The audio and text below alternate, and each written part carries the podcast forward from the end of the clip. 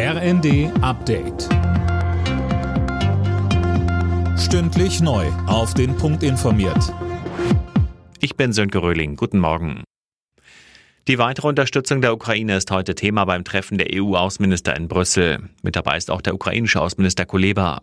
Lisa Hofmann mit den Einzelheiten. Es wird erwartet, dass Kuleba weitere militärische Hilfen von den EU-Ländern für die Ukraine fordern wird. Außerdem wird er wohl versuchen, in Sachen Beitrittsgespräche mit der Europäischen Union aufs Tempo zu drücken. Weiteres Thema bei dem Treffen ist ein zehntes Sanktionspaket gegen Russland wegen des Angriffs auf die Ukraine. Außerdem beschäftigen sich die Außenminister auch mit weiteren Sanktionen gegen den Iran wegen der dortigen Gewalt gegen Demonstranten. US-Außenminister Blinken hat der Türkei weitere 100 Millionen Dollar Katastrophenhilfe zugesagt.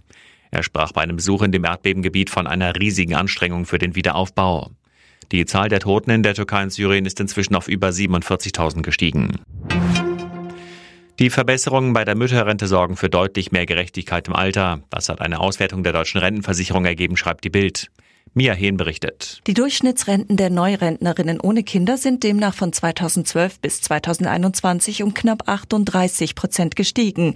Mütter mit einem Kind bekamen dagegen schon 50 Prozent mehr Rente. Mütter mit vier oder mehr Kindern sogar 91 Prozent. Hintergrund?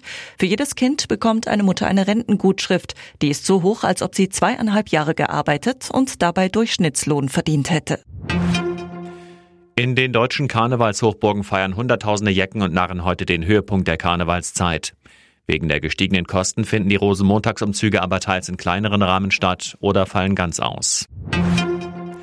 Die Sonntagsergebnisse der Fußball-Bundesliga. Union Berlin, Schalke 0 zu 0. Dortmund Hertha BSC 4 zu 1 und Leverkusen Mainz 2 zu 3. Alle Nachrichten auf rnd.de